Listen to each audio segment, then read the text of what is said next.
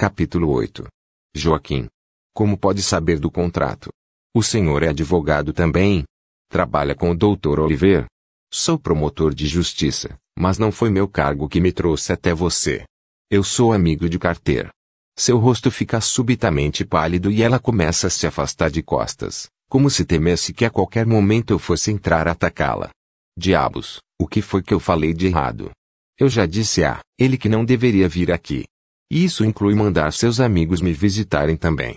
No contrato diz que ele só tem o direito de se aproximar de mim se for uma emergência, no caso da saúde do bebê estar em risco. Bianca, espere. Do que você está falando? Ninguém me mandou vir. Ela para, me encarando e posso quase tocar sua desconfiança. A menina está muito assustada. Porque eu devo acreditar no que o senhor diz. Joaquim. Não precisa me chamar de senhor. Dou alguns passos até o portão e me apoio nele, sem desviar os olhos dos dela. Não tenha medo de mim. Eu não estou com medo, mente, porque dá para perceber que está assim. O que quis dizer com Carter vir aqui? O contrato dizia que vocês deveriam se manter longe um do outro. O se. Você leu? Sim, eu li e lembro perfeitamente dessa cláusula. Ela sente com a cabeça. Eu sei e disse isso a ele, mas seu amigo falou que quer acompanhar a gestação de perto. Não foi esse o combinado, então quando esteve aqui, eu pedi que não voltasse. Por quê? Ela morde o lábio inferior e as bochechas curam. Pergunte a ele. Vamos ver se vai ter coragem de falar. Quero que você me diga. Por que pediu que Carter não voltasse, Bianca? Porque eu não quero que invadam a minha casa. Ele invadiu. Entrou sem ser convidado. Então você pode me responder. Isso é considerado invasão? Sim. Foi o que eu pensei. Agora tenho que entrar. Com licença. Não vá ainda. Eu quero saber mais. Por que não pergunta a ele? Não são amigos. Seu tom é acusatório, deixando claro que não me julga muito melhor do que Carter. O que aquele idiota fez que para deixá-lo assim? Não consigo imaginá-lo ameaçando alguém. Sendo um bastardo arrogante, com certeza. Mas tentando se aproveitar de uma mulher, Seria como ser apresentando a um estranho, se fosse o caso. Não, não é possível. Eu não posso acreditar que ele tenha tentado tirar vantagem da garota. Por que não conversamos com K1 e você me explica o que realmente aconteceu? Para quê? Eu não sou seu problema.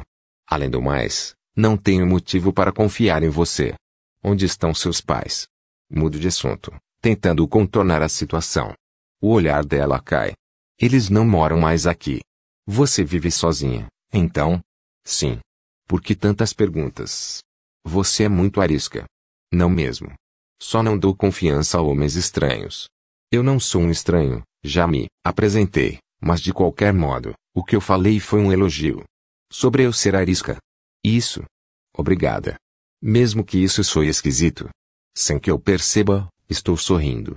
Agora você acertou em cheio. Sobre o que? A parte de eu ser esquisito.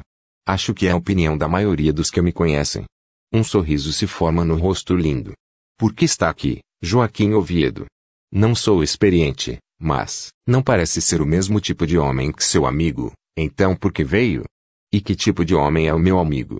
Desvio da pergunta e ao mesmo tempo vou direto ao que está me incomodando. Deixa para lá. Foi um prazer conhecê-lo. Por que a pressa? Quero conversar mais um pouco com você. Por quê? Gostaria de saber mais a seu respeito. Eu não vou deixá-lo entrar em minha casa. Não estava esperando que deixasse. E nem vou sair no seu carro. Tudo bem, concordo, apesar de ser isso mesmo que eu estava pensando. Chamá-la para dar uma volta e entender o que no inferno significa aquele enigma em relação a Carter. Ela vem até mim e agora só o portão nos separa. Sua cabeça não chega na altura do meu peito, mas ela ergue o rosto, me encarando abertamente pela primeira vez. Seus olhos são castanhos escuros e os cílios tão longos que parece que está maquiada, mas sei que não é o caso. Não há nada de artificial na boca rosada ou na pele que parece tão perfeita quanto a superfície de um pêssego. O que você sabe sobre o acordo? Acho que menos do que eu imaginava. Sei que você concordou em gerar uma criança para eles. Resumindo, é isso. Pelo visto, minha impressão inicial estava correta e Carter não me contou toda a verdade. Basicamente é isso mesmo. E o resto? Que resto? O que a levou a concordar em gerar um filho para outra mulher? Eu tive minhas razões. Conte-me. Eu não posso. Não pode ou não quer? Os dois. Eu não o conheço e não vou confiar meus segredos a um estranho. Na verdade, nem deveríamos conversar a respeito do contrato. Eles disseram que se eu falasse com alguém, o cancelariam. Eles nunca cancelariam o contrato, Bianca. Você tem algo que desejam. Passo a mão no cabelo e ela acompanha o movimento no meu braço, parecendo distraída. Quando volta a me olhar, as bochechas adquirem um tom mais escuro novamente. Se não quer me contar a razão que a fez aceitar esse acordo, pode me dizer ao menos se tem um advogado cuidando dos seus direitos. Sim. É o mesmo que disse que tinha um cliente que desejava um bebê. Você não tem alguém que a represente exclusivamente. Eu não estou entendendo. Vamos almoçar? O quê? Sei que falou que não entraria no meu carro, mas dou minha palavra de que não lhe farei mal. Posso colocá-la no telefone com a minha mãe se quiser e ela vai dar todas as garantias de que precisa. Espero, honestamente, não chegar a esse ponto. O almoço de amanhã será um inferno, principalmente se meus irmãos descobrirem. Você faria isso? Se for imprescindível, sim, respondo, tenso. Por que, Joaquim? Porque estou preocupado com você. Mas eu não sou ninguém na sua vida. Não tenho como responder aquilo. Como posso explicar que ela carrega uma parte minha? Se eu já me preocupava com a situação antes de conhecê-la, agora os meus instintos me dizem que Bianca entrou em um esquema sem ter noção de todos os seus direitos. De repente, sinto uma raiva fodida de carteira e do advogado. Não é possível que não tenham encontrado alguém que não aparentasse tanta vulnerabilidade quanto ela. Bianca não passa de uma menina. Tudo bem, fala. Nem eu e nem você. Pode deixar seu carro aqui na minha garagem e então faremos uma caminhada de apenas 10 minutos a uma sorveteria. O que acha? Sorvete não é almoço, resmungo. Eu discordo. Eu almoçaria todos os dias. E então? É pegar ou largar. Minutos mais tarde, você disse que essa cidade só tem 11 mil habitantes. De acordo com o último censo, sim. Então acho que todos eles estão olhando para nós nesse exato momento. Sentamos, em um banco de um jardim público e cada pessoa que passa faz questão de nos encarar.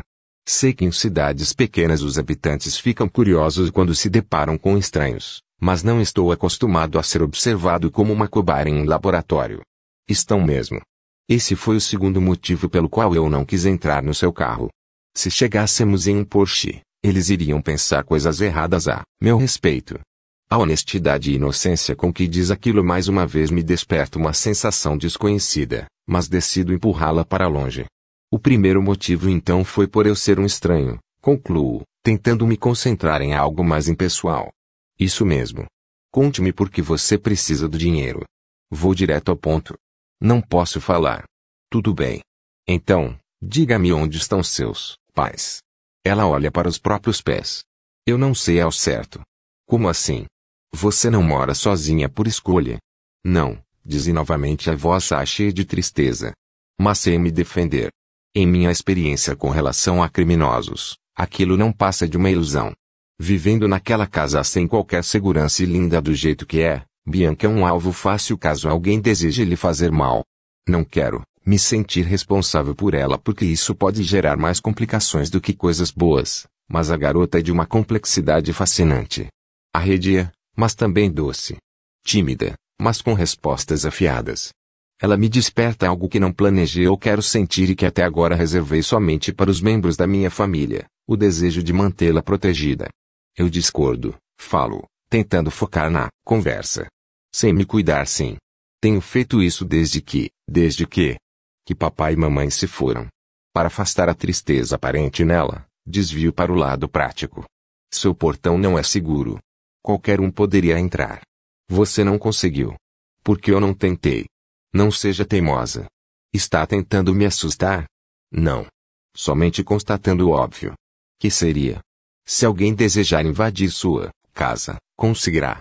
Ela limpa um pouquinho de sorvete que escorreu no canto da boca e eu me distraio do que estamos falando. Eu não posso consertá-lo no momento, diz. Mandarei alguém ver isso. Mas por quê? Boa pergunta. O fato é que me faz mal pensar que ela poderá correr o risco de ter sua casa invadida. Porque eu quero, respondo para encerrar o tópico. Olha, apesar de não ter qualquer obrigação de me ajudar, não vou recusar porque seria burrice. Você está certo. Eu ficaria mais tranquila com o portão em perfeitas condições, então, obrigada. Mas mesmo boca eu me distraio do que estamos falando. Eu não posso consertá-lo no momento, diz. Mandarei alguém ver isso. Mas por quê? Boa pergunta. O fato é que me faz mal pensar que ela poderá correr o risco de ter sua casa invadida. Porque eu quero, respondo para encerrar o tópico. Olha, apesar de não ter qualquer obrigação de me ajudar, não vou recusar porque seria burrice. Você está certo. Eu ficaria mais tranquila com o portão em perfeitas condições, então, obrigada. Mas mesmo assim, não está convidado a vir me visitar. Eu não disse que queria visitá-la.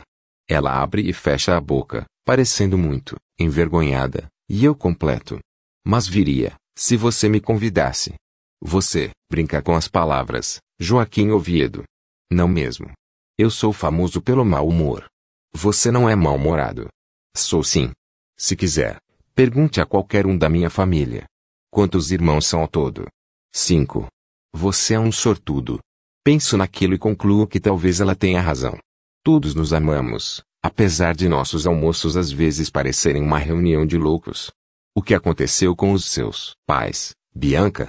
Ela fecha os olhos por um instante, parecendo em dúvida se deve responder. Você está sendo muito legal em conversar comigo, então eu vou dizer só o básico. Tá? O dinheiro que conseguirei com o acordo não é para mim, mas para ajudá-los. Ajudar como? O promotor em mim entra em alerta. Eu não quero falar. Você trabalha para o governo. Justamente o tipo de pessoa com a qual não devo me abrir. Estamos de volta à sua casa. Tudo bem. Não hoje, mas vou deixar um cartão com meu número. Se precisar de qualquer coisa, basta chamar. Ela estende a mão para pegá-lo e por um instante, nenhum dos dois o solta. Eu pensei. Quero dizer, você não vai. Uh. Vir verificar se o portão está seguro depois que o consertarem.